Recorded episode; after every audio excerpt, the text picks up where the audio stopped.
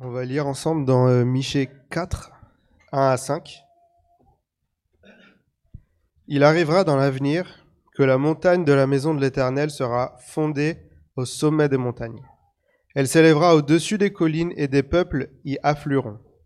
Des nations s'y rendront en foule et diront, Venez, montons à la, montagne de l'Éternel, à la maison du Dieu de Jacob. Il nous enseignera ses voies et nous marcherons dans ses sentiers. En effet, c'est de Sion que sortira la loi, et de Jérusalem la parole de l'Éternel. Il sera le juge d'un grand nombre de peuples, l'arbitre de nations puissantes lointaines. Celles-ci mettront en pièces leurs épées pour en faire des socs de, de charrues, et leurs lances pour en faire des serpes. Aucune nation ne prendra plus les armes contre une autre, et l'on n'apprendra plus à faire la guerre. Ils habiteront chacun au milieu de ses vignes et de ses figuiers, et il n'y aura personne pour les troubler. Car la bouche de l'Éternel, le Maître de l'univers, a parlé. Tous les peuples marchent, chacun au nom de son Dieu, mais nous, nous marcherons au nom de l'Éternel, notre Dieu, pour toujours et à perpétuité. Hein, bienvenue tout le monde. Bonjour.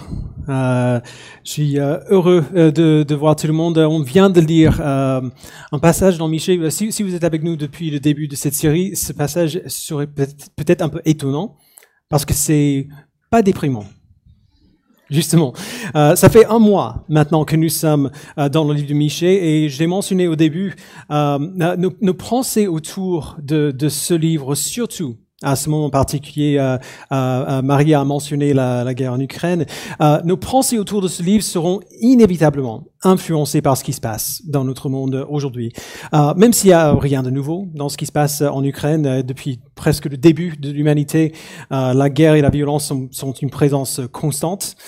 La, plupart du temps, quand on vit dans, un, dans, une, période de paix relative, on pense à la guerre de manière un peu abstraite. Euh, on va au musée et on se souvient des choses qui se sont passées euh, dans le passé, mais, qui sont finies maintenant.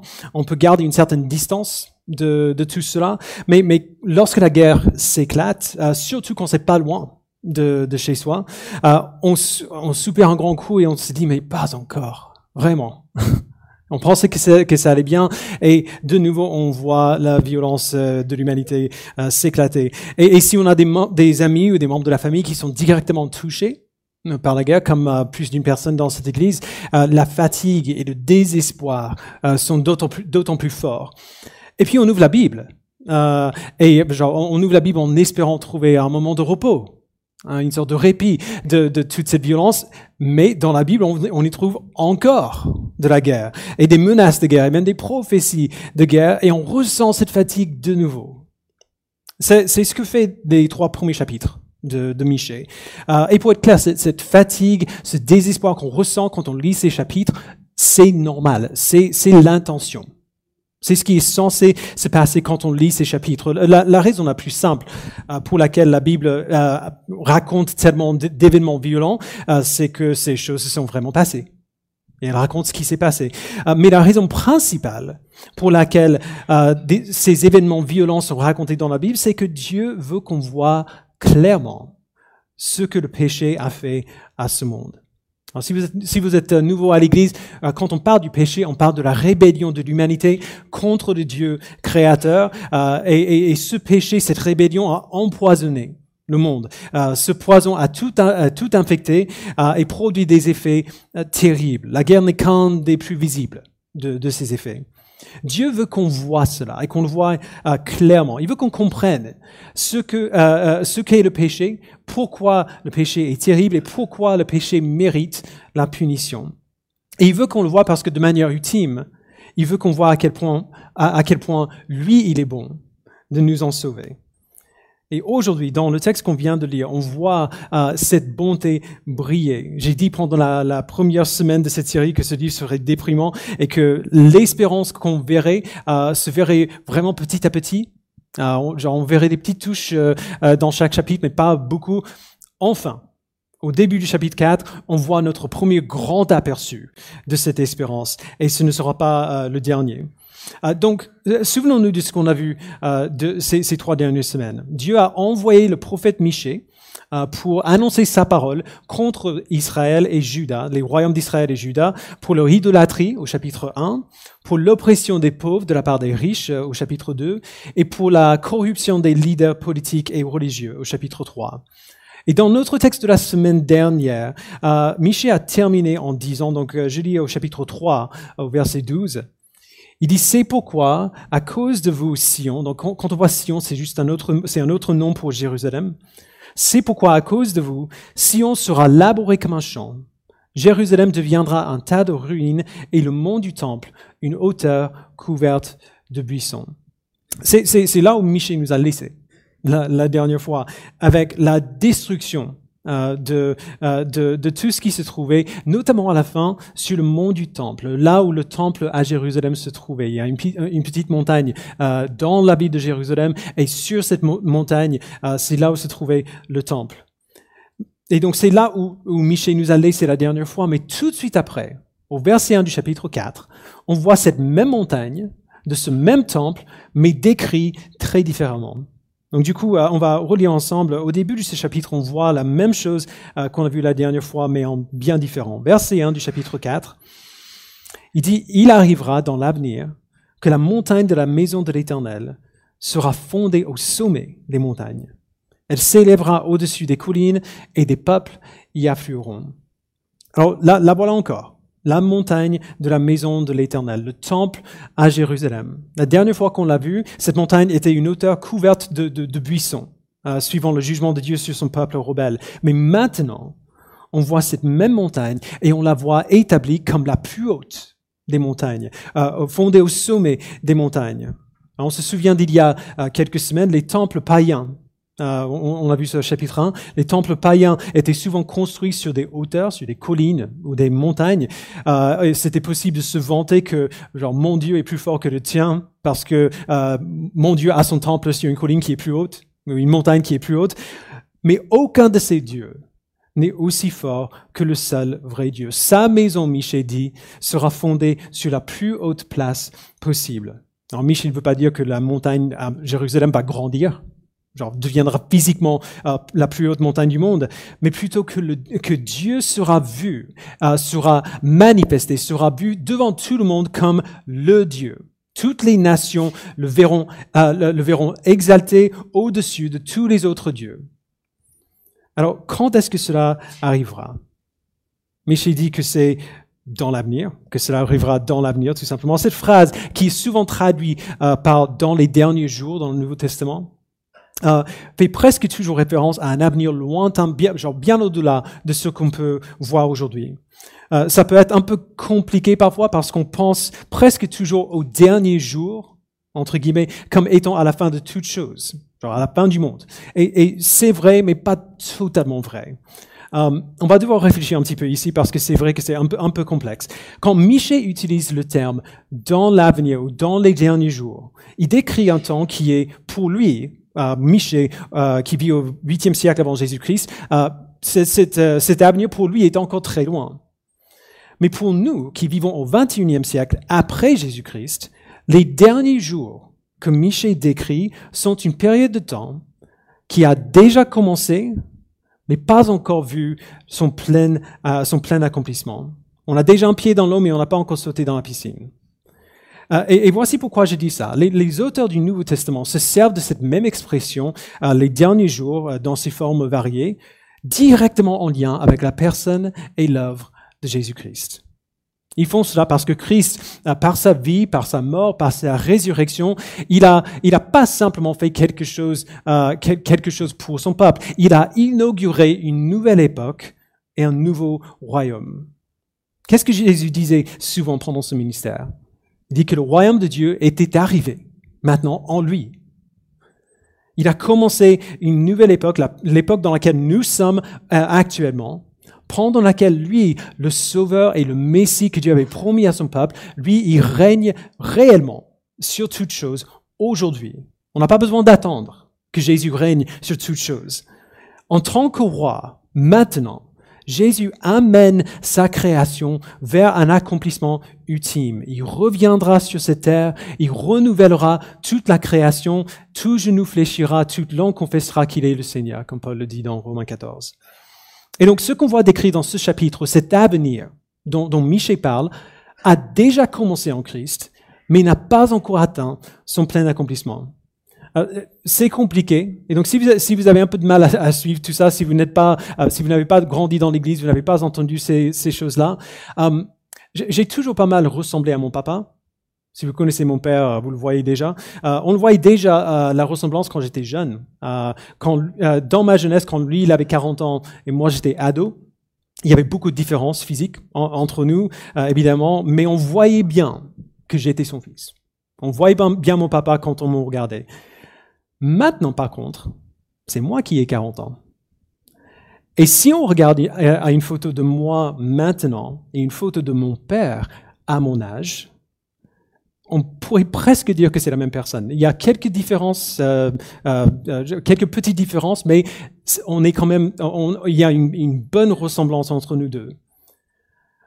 Nous, le monde que Dieu a créé, nous sommes dans l'âge de notre existence où notre monde ressemble un peu à l'image que Michel décrit, mais pas totalement. Okay? Christ est venu, il a inauguré son royaume, et on peut voir des traces de son règne dans ce monde. On en voit certaines dans ce chapitre.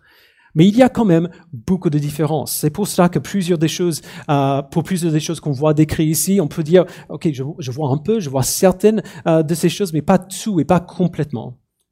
Maintenant, même si Christ règne absolument, comme le roi de toute la création, tout le monde ne voit pas cela.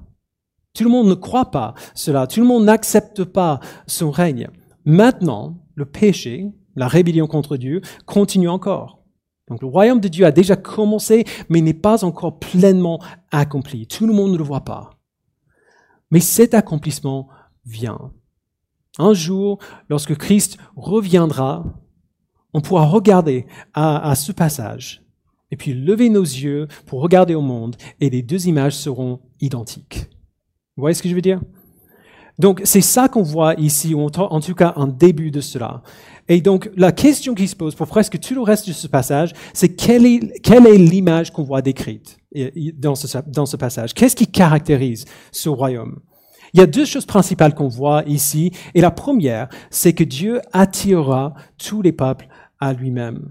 La montagne du temple sera élevée au-dessus euh, de, toutes de toutes les autres. Et au verset 2, on voit des nations s'y rendront en foule et diront, venez, montons à la montagne de l'Éternel, à la maison du Dieu de Jacob. Il nous enseignera ses voies et nous marcherons dans ses sentiers. En effet, c'est de Sion que sortira la loi et de Jérusalem la parole de l'Éternel. Ok, donc voici ce qu'on voit. Lorsque Christ reviendra, il renouvellera la terre, il enlèvera le péché et ses effets, il établira son royaume céleste dans toute la terre. La, Bible a deux, deux noms euh, pour, pour le paradis, entre guillemets, tel qu'il sera après le retour de Christ.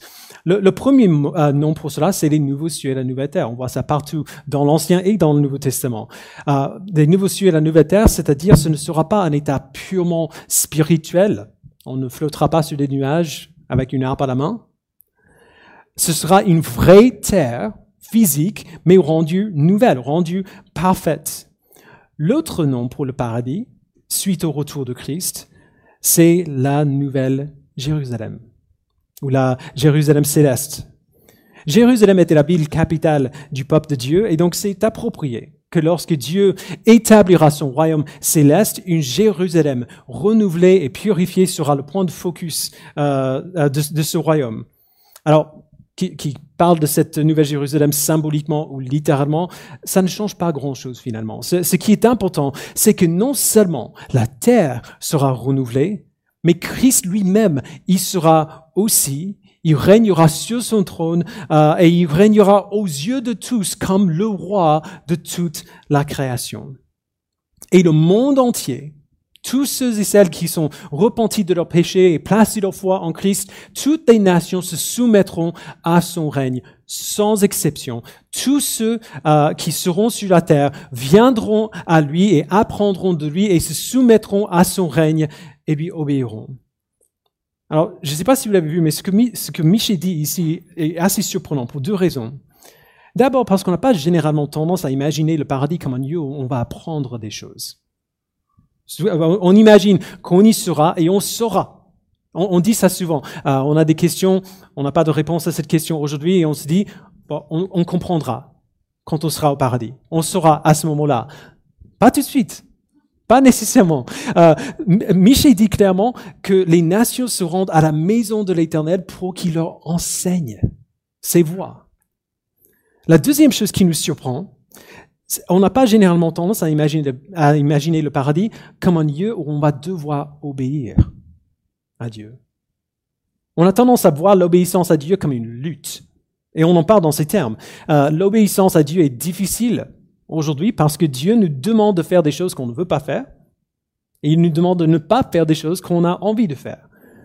Mais Michel décrit cette soumission à la loi de Dieu et à sa parole. Euh, euh, euh, il nous enseignera ses voies et nous marcherons dans ses sentiers. Il ne décrit pas cette soumission comme une lutte, mais comme quelque chose d'attirant. Les nations voient ce que Dieu propose par son règne et ils n'ont pas besoin de se poser la question. Ils disent, allons-y. On y va. Allons à la maison de l'Éternel qui nous enseigne ses voies et qu'on marche dans ces voies-là. Et, ça marche parce que Michel décrit un monde qui a été libéré du péché.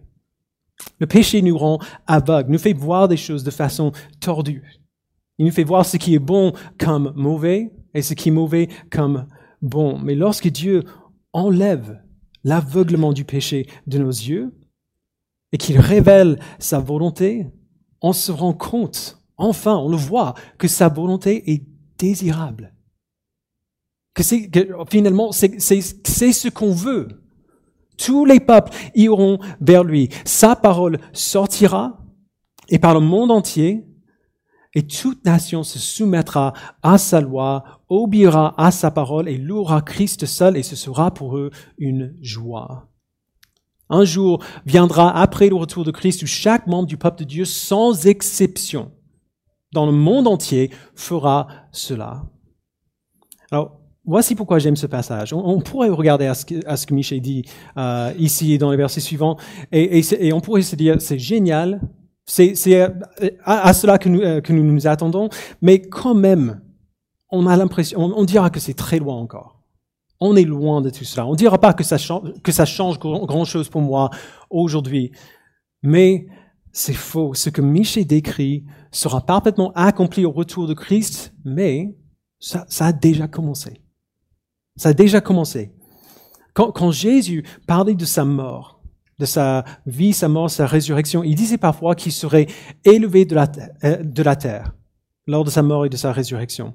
Et qu'est-ce qui se passera après cela? Qu'est-ce qui se passerait après qu'il soit élevé de la terre selon lui? On le voit dans Jean 12, 32. Il dit, moi, quand j'aurai été élevé de la terre, j'attirerai tous les hommes à moi, c'est-à-dire des hommes et des femmes de toutes les nations et de tous les peuples. C'est ce qu'on commence à voir très rapidement après la résurrection de Jésus-Christ. Christ a établi l'Église, qui est euh, la nouvelle demeure ultime de Dieu, comme, euh, comme Paul le dit dans Ephésiens 2. Et l'Église a commencé à implanter d'autres églises et à partager l'Évangile dans d'autres cultures et dans d'autres nations. Et des gens qui n'appartenaient pas au peuple juif ont été attirés à lui, tout comme les chrétiens juifs l'ont été. Ils ont placé leur foi en lui, ils ont cru en lui, ils se sont repentis de leurs péchés ils ont commencé à le, suivre. L'Esprit les a fait naître de nouveau, les a libérés du péché, leur a donné des yeux pour voir leur soumission à Dieu comme une joie plutôt qu'une contrainte. Et c'est pour cela qu'on a des missionnaires encore aujourd'hui. C'est pour cela que le vrai christianisme biblique n'est pas centré sur une ville euh, sainte comme la Mecque euh, pour l'islam ou Rome pour le catholicisme ou Jérusalem pour le judaïsme. Christ a établi son royaume et ce royaume s'étend dans le monde entier afin d'attirer des gens vers lui. Là où les églises proclament l'évangile, les gens sont attirés vers lui. Ça a commencé et ça sera pleinement accompli jour. Donc le premier euh, trait de caractère qu'on voit euh, dans, dans ce passage, c'est que toutes les nations de la terre seront attirées euh, vers lui pour apprendre, vers Christ pour apprendre de lui. Le deuxième caractéristique qu'on voit de ce, de ce royaume futur, c'est le règne d'une paix parfaite. Le triomphe de la foi biblique apportera une paix que le monde n'a- pas encore connue. Verset 3 il il sera juge d'un grand nombre de peuples, l'arbitre des nations, de nations puissantes lointaines. Alors, arrêtons là juste un instant. C'est c'est un peu dur de savoir euh, ce qu'il y aurait à arbitrer ou à juger dans les nouveaux cieux et la nouvelle terre. Euh, certains croient euh, que ce verset décrit les nations aujourd'hui qui se soumettent petit à petit à Christ euh, sur cette terre. D'autres croient que ça parle du règne de Christ sur la terre pendant mille ans après son retour, pendant le millénium. Si vous savez pas de quoi je parle, il n'y a aucun souci. D'autres, et, c'est dans- ce sens-là que je me penche personnellement. D'autres croient que c'est une prédication, pardon, une prédiction du règne de Christ dans les nouveaux cieux et la nouvelle terre, dont les détails sont un peu mystérieux pour nous euh, aujourd'hui. De manière ultime, ça ne change pas grand-chose. Ce qui est important, c'est qu'au moment où Michée écrit, euh, et, et encore aujourd'hui, on voit du conflit constant euh, et des disputes parmi les nations. On voit la guerre et l'oppression. Mais un jour, au retour de Christ, les disputes qui se passent aujourd'hui entre les nations seront terminées. L'animosité qui existe entre nations aujourd'hui disparaîtront. Là où il y a un jugement fidèle de la part de Dieu, il y a la paix. Et c'est ça qu'on voit par la suite. Donc verset 3 encore. Il sera le juge d'un grand nombre de, peuples, l'arbitre de nations puissantes lointaines. Celles-ci mettront en pièces leurs épées pour en faire des socs de charrues et leurs lances pour en faire des serpes. Aucune nation ne prendra plus les armes contre une autre et l'on n'apprendra plus à faire la guerre. Ils habiteront chacun au milieu de ses vignes et de ses figuiers, il n'y aura personne pour les troubler, car la bouche de l'Éternel, le Maître de l'univers, a parlé. Et donc on le voit sans trop de difficulté. Le peuple n'aura plus besoin d'armes pour se défendre contre des envahisseurs euh, hostiles. Leurs épées, leurs lances seront inutiles. Et donc, ils seront euh, refaits en outils. Les vignes et les figuiers sont des images fréquentes dans l'Ancien Testament euh, pour décrire la paix et la prospérité. Genre, vous avez déjà été, genre, en- en- une journée très chaude d'été, euh, vous avez déjà fait une sieste ou lu un livre ou euh, profité d'un pique-nique sous l'ombre d'un arbre. C'est ça l'image qui, qui montre. Avant, les gens devaient rester vigilants, les yeux ouverts contre le danger, mais ce jour-là, ils pourront enfin se reposer. Alors pensez un instant à ce que cela veut dire, particulièrement, particulièrement si vous êtes touché euh, par ce qui se passe en Ukraine.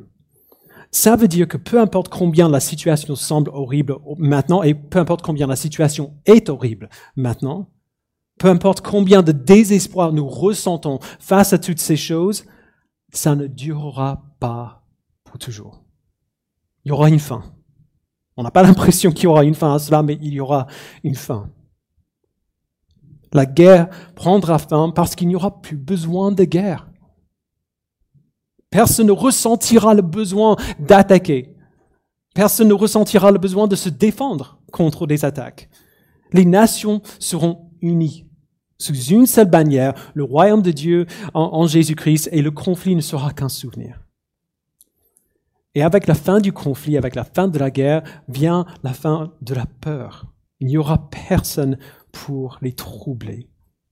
Nous savons euh, déjà que le péché et ses effets, euh, la, la maladie, euh, la mort et la corruption seront enlevés de la terre, pareil pour la guerre. Et donc, tout ce qui pourrait nous effrayer aujourd'hui, que ce soit d'origine naturelle ou d'origine humaine, tout ce qui pourrait nous effrayer aujourd'hui sera enlevé.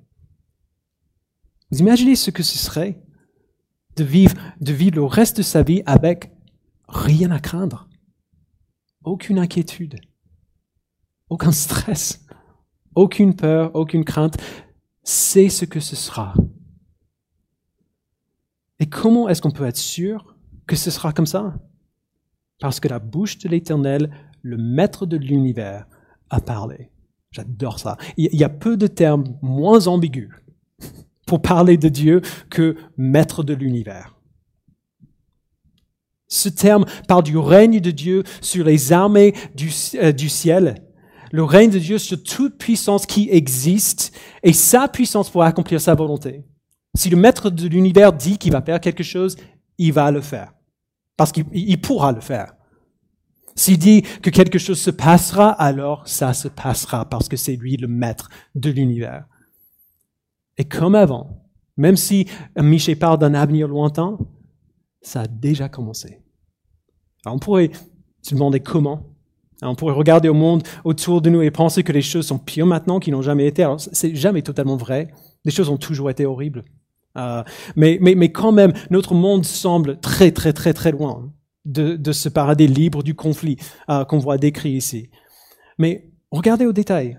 Michel décrit des nations qui viennent vers Dieu, qui sont libérées du conflit qui existait entre elles. Et la Bible nous dit comment cette unité globale va commencer. Non pas sur le plan euh, géopolitique, mais plutôt dans l'Église. C'est comme ça que ça commence. C'est un des thèmes majeurs du livre des actes. Euh, après la résurrection de Christ, l'Église est établie euh, d'abord parmi les Juifs, mais, mais très rapidement, l'Église a commencé à se répandre à l'extérieur du peuple juif. Dieu a envoyé ses apôtres, pas seulement aux Juifs, mais aux non-Juifs aussi. Il les a invités dans son peuple, leur a donné le même esprit, la même foi, le même salut en Jésus-Christ. Et donc, Paul décrit dans, euh, l'apôtre Paul décrit dans Éphésiens chapitre 2, verset 19, donc il parle à une église plutôt euh, faite de non-juifs. Il dit ainsi donc, vous n'êtes plus des étrangers, ni des résidents temporaires. Vous êtes au contraire concitoyens des saints, membres de la famille de Dieu. Vous avez été édifiés sur le fondement des apôtres et des prophètes, Jésus-Christ lui-même étant la pierre angulaire. C'est en lui que tout l'édifice bien coordonné s'élève pour être un temple saint dans le, dans le Seigneur. C'est en lui que vous aussi, vous avez été édifiés avec eux pour former une habitation de Dieu en esprit. Vous voyez, Michel dit que toutes ces nations seront attirées vers la maison, de, de la montagne de la maison de l'Éternel, l'habitation de Dieu sur la terre. Après l'œuvre de Christ, quelle est cette habitation? Ce n'est pas le temple, ce n'est pas une ville particulière, c'est nous. C'est l'Église. Nous, des gens de plein de nations, de plein de cultures, de plein d'arrière-plans différents, nous sommes édifiés ensemble pour former une seule habitation de Dieu en esprit, unis les uns aux autres par la foi en Christ et vers lesquels Dieu attirera les autres nations de la terre vers lui aussi. Ce n'est pas encore terminé, évidemment, mais on voit que ça a commencé. Alors ce texte répond à une dernière question, peut-être la plus importante d'ailleurs. Michel a passé trois chapitres à annoncer le jugement de Dieu sur son peuple euh, pour leur péché. Puis il leur dit que le jugement qu'ils recevront n'est pas définitif, il n'est pas éternel. Ce jugement est juste, il est bon, mais il ne durera pas. Et après, dans le passage qu'on vient de lire, Michel donne cette description merveilleuse de ce qui, euh, de ce qui va durer. Le plaisir de la justice euh, et de la paix parfaite dans le royaume de Dieu. Oui, Dieu a un plan pour son peuple aujourd'hui, mais il a un plan encore plus grand pour tout son peuple, pour toute la création et pour toute l'éternité. Et donc, à la lumière de tout cela, la question se pose, comment le peuple de Dieu vivra-t-il maintenant? En vue de l'avenir qui nous attend, comment est-ce qu'on va vivre? Verset 5. Tous les peuples marchent chacun au nom de son Dieu, mais nous, nous marcherons au nom de l'Éternel, notre Dieu, pour toujours et à perpétuité. Alors vous voyez que Michel retourne maintenant au temps présent. Euh, il vient de décrire le paradis que Dieu promet, mais, euh, mais, mais, mais, euh, mais comme on a vu, ce paradis n'est pas encore pleinement arrivé. Les nations ne sont pas soumises à Dieu, aujourd'hui. Pour l'instant, la corruption et l'oppression que Michel a décrit dans les trois premiers chapitres, on les voit encore. L'idolâtrie qu'il a décrit au chapitre 1 continue encore. Tous les peuples marchent chacun au nom de son Dieu. L'humanité a, et, elle, a toujours eu à sa disposition un panthéon de dieux à adorer. Des faux dieux, des dieux païens, des dieux fictifs de notre imagination. Le Dieu moderne, celui qui prend la place d'une divinité dans notre société séculière, c'est moi. Pas, pas moi, mais soi-même. Ce que je veux, c'est ce qui règne. Je vivrai selon mes désirs et personne, ni Dieu, ni homme, ne pourra me dire que je ne vis pas bien. Et, même, admettons, même si je dis que Dieu est, c'est l'autorité ultime dans ma vie, je le laisserai régner tant qu'il m'ordonne, euh, tant qu'il m'ordonne pas de faire quelque chose que je ne veux pas faire. À ce moment-là, je, j'exerce mon droit de m'auto-gouverner. Je ferai ce que je veux, parce que peu importe ce que je dis au sujet de, Dieu qui est mon Dieu, le vrai Dieu que j'ai, c'est moi-même. C'est comme cela que nous vivons, naturellement. Si nous sommes laissés à nous-mêmes, on vit comme ça. C'est ainsi qu'on a toujours vécu. Nous et chaque être humain qui a, jamais existé. Mais les limites d'une telle vie se, voient très rapidement. On essaie euh, de nous gouverner nous-mêmes parce qu'on veut être heureux. Mais ça ne marche jamais en tout cas pas de manière ultime. Même si on, même si on réussit à faire ce qu'on a envie de faire, il y a toujours quelque chose qui fait intrusion à cela, euh, le, conflit ou la maladie ou la mort, des choses qu'on ne peut pas contrôler, viennent euh, mettre euh, des bâtons dans les roues. Et c'est pour cela que Michi a passé trois chapitres à décrire le péché du peuple de Dieu et les conséquences justes de ce péché avant de se tourner vers la promesse du plan de Dieu pour sa création il veut qu'on voit le contraste incroyable entre ce que nous faisons de nos vies et du monde et ce que Dieu compte faire du monde qu'il a créé. Il veut qu'on désire la volonté de Dieu plus que la nôtre.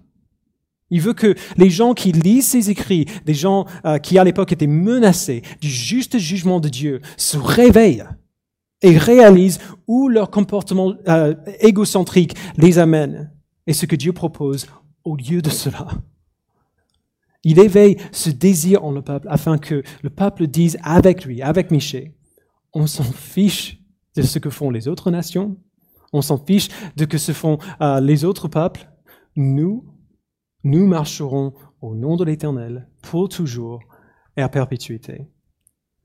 Et c'est ça qui me frustre, si je suis honnête, en, moi-même euh, euh, aujourd'hui, de voir à quel point je suis réticent de croire que l'appel à obéir au commandement de Dieu nous amène vers cette fin parfaite que Dieu nous a promise. Notre obéissance ne sert pas à apaiser les caprices d'un Dieu, euh, d'un Dieu euh, qui veut pas notre bien. Notre obéissance aujourd'hui et notre joie dans l'obéissance aujourd'hui nous donne un avant-goût de ce qui vient, de cet avenir que Michel nous a décrit au paradis, dans, cet état de paix et d'unité parfaite que Miché décrit, personne ne vivra en désobéissance à Dieu. Personne.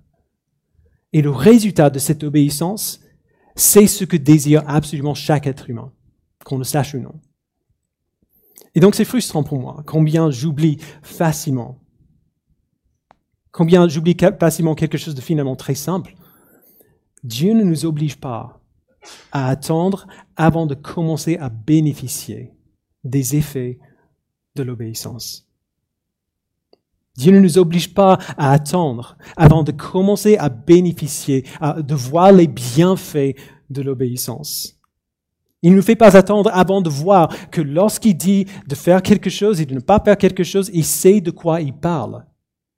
Parce qu'il sait comment il a créé le monde et il sait comment il nous a créés. Et donc l'appel de ce texte est très simple et Michel nous le donne très clairement.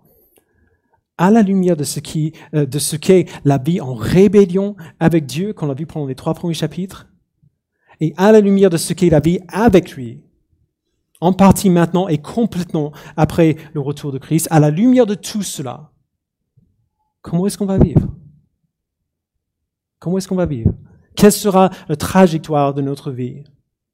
Pour le peuple de Dieu, sauvé par la vie, par la mort et la résurrection de Christ, notre réponse doit être celle de Michée. Nous marcherons au nom de l'Éternel pour toujours et à perpétuité. Et c'est justement de cela qu'on fait quand on prend la communion ensemble. On va, on va, on va y aller sans, euh, sans, sans pause. C'est justement de cela euh, qu'on fait quand on prend ce pain et quand on prend euh, ce jus. La communion, la, Sainte Seine, c'est un rappel de notre présent et de notre avenir par Jésus-Christ, de ce qu'il a fait pour nous afin de, euh, de nous transformer aujourd'hui et de nous donner cet avenir qu'on a vu. Et c'est un, rappel de l'engagement, de l'alliance que Christ a établi avec nous. De, de l'engagement de Christ envers nous et de nous envers Christ. Christ est venu, il a vécu notre vie, subi notre mort, il a pris nos péchés sur lui-même, s'est fait punir pour ses péchés à notre place, s'est fait juger par Dieu à notre place. Et en échange, nous a donné sa vie parfaite afin que nous soyons récompensés comme lui, il mérite. Et à sa mort, à sa résurrection, il établit une alliance avec son peuple qui dit que pour toujours, ceux qui placent la foi en lui, qui se repentent de, de, leurs péchés, sont à lui, lui est à eux, font partie maintenant d'un peuple. Et pas simplement, genre on n'est pas sauvé en tant qu'individu, on est sauvé dans un peuple. Et maintenant qu'on fait partie de ce peuple, Dieu promet. Il promet de nous assurer cet avenir qu'on a vu décrit dans ce passage, et il promet de nous faire devenir le peuple qui bénéficiera de ces choses. De prendre cet engagement de Michée à la fin, nous marcherons au nom de l'Éternel pour toujours, de faire, que ce soit vrai. On le dit et il fera qu'on arrive à le faire. C'est de cela qu'on se rappelle quand on prend ces éléments ensemble, que grâce à Jésus-Christ, ces choses sont à nous. Indépendamment de combien nous réussissons bien à vivre parfaitement aujourd'hui, il nous pardonne de tous nos péchés, nous donne sa vie parfaite. Ses péchés sont morts à la croix avec lui il y a 2000 ans. Et donc on prend ces éléments en souvenir de ce qu'il a fait et de ce, euh, ce qui nous assure. Donc si vous êtes euh, disciple de Jésus-Christ aujourd'hui, si vous le suivez, si, euh, si vous avez repenti de vos péchés, si vous êtes pardon, repenti de vos péchés, placez votre foi en lui, vous êtes invité à participer à ce moment de scène avec nous. Mais la question reste, comment est-ce qu'on sait que l'avenir qu'on a vu décrit ici sera notre avenir? Eh bien, c'est la foi que Dieu a produit en nous, la repentance qu'il a, euh, qu'il a œuvré en nous, qui nous assure cet avenir. Et c'est possible ici qu'il y a des gens pour qui c'est pas nécessairement le cas qui n'ont pas, euh, qui, qui n'ont pas placé leur foi en Christ, qui ne se sont pas repentis de leurs péchés, et pour qui cet avenir est en doute aujourd'hui. Pendant les quelques minutes qui vont suivre, je vais vous inviter à, à rester à votre place. Mais on va mettre deux prières sur, euh, sur l'écran. La première, c'est une prière pour ceux qui cherchent la vérité. Peut-être que vous avez envie de savoir ce qui veut être convaincu de la vérité. Jusqu'ici, c'est pas le cas eh bien, profitez des, moments qui sont devant vous pour demander à Dieu de vous montrer ce qui est vrai, de vous convaincre de la vérité. La deuxième, c'est une prière de foi. Peut-être que vous avez envie de suivre Christ, mais vous ne savez pas trop par où commencer. Euh, vous pouvez commencer comme ça, en priant cette prière comme un premier pas de foi vers lui. Et vous pouvez savoir une chose, avec certitude, que si vous placez votre foi en Christ, si vous vous repentez de vos péchés, L'avenir qui est à nous est aussi à vous. Dieu ne fait pas exception. Il ne fait pas, il ne fait pas de favoritisme. Il, n'admet pas dans sa famille ceux qui ont, été dans sa famille déjà depuis un certain temps, qui ont compris un certain nombre de choses. c'est, la vie parfaite de Christ, a vécu à notre place, et sa mort subie à notre place, et sa résurrection appliquée à nous. C'est ça qui nous sauve. Et donc, si vous avez pris une de ces prières, euh, euh, je, vous invite à venir me voir ou aller voir quelqu'un d'autre, un membre de l'Église qui peut vous orienter après l'écoute, parce qu'on veut discuter de ces choses avec vous. On veut, euh, on veut vous aider à comprendre exactement ce qui se passe quand on prie ces prières, et on veut être là pour vous, quelle que soit votre situation. Donc je, je vais prier. Je vais demander aux personnes désignées à le faire venir se préparer à distribuer les éléments. Ils vont passer dans la salle après, ils vont vous appeler rangée par rangée pour sortir de vos chaises, pour prendre les éléments. Donc gardez bien le pain et le jus dans la main, on va les prendre tous ensemble. Prions. Père, merci pour la vie, la mort et la résurrection de Christ. Merci Père pour l'avenir dont il nous assure. Cet avenir parfait qui semble trop, trop parfait pour être vrai. Parce que si c'était à nous-mêmes de nous assurer de recevoir cela, ce serait bien le cas.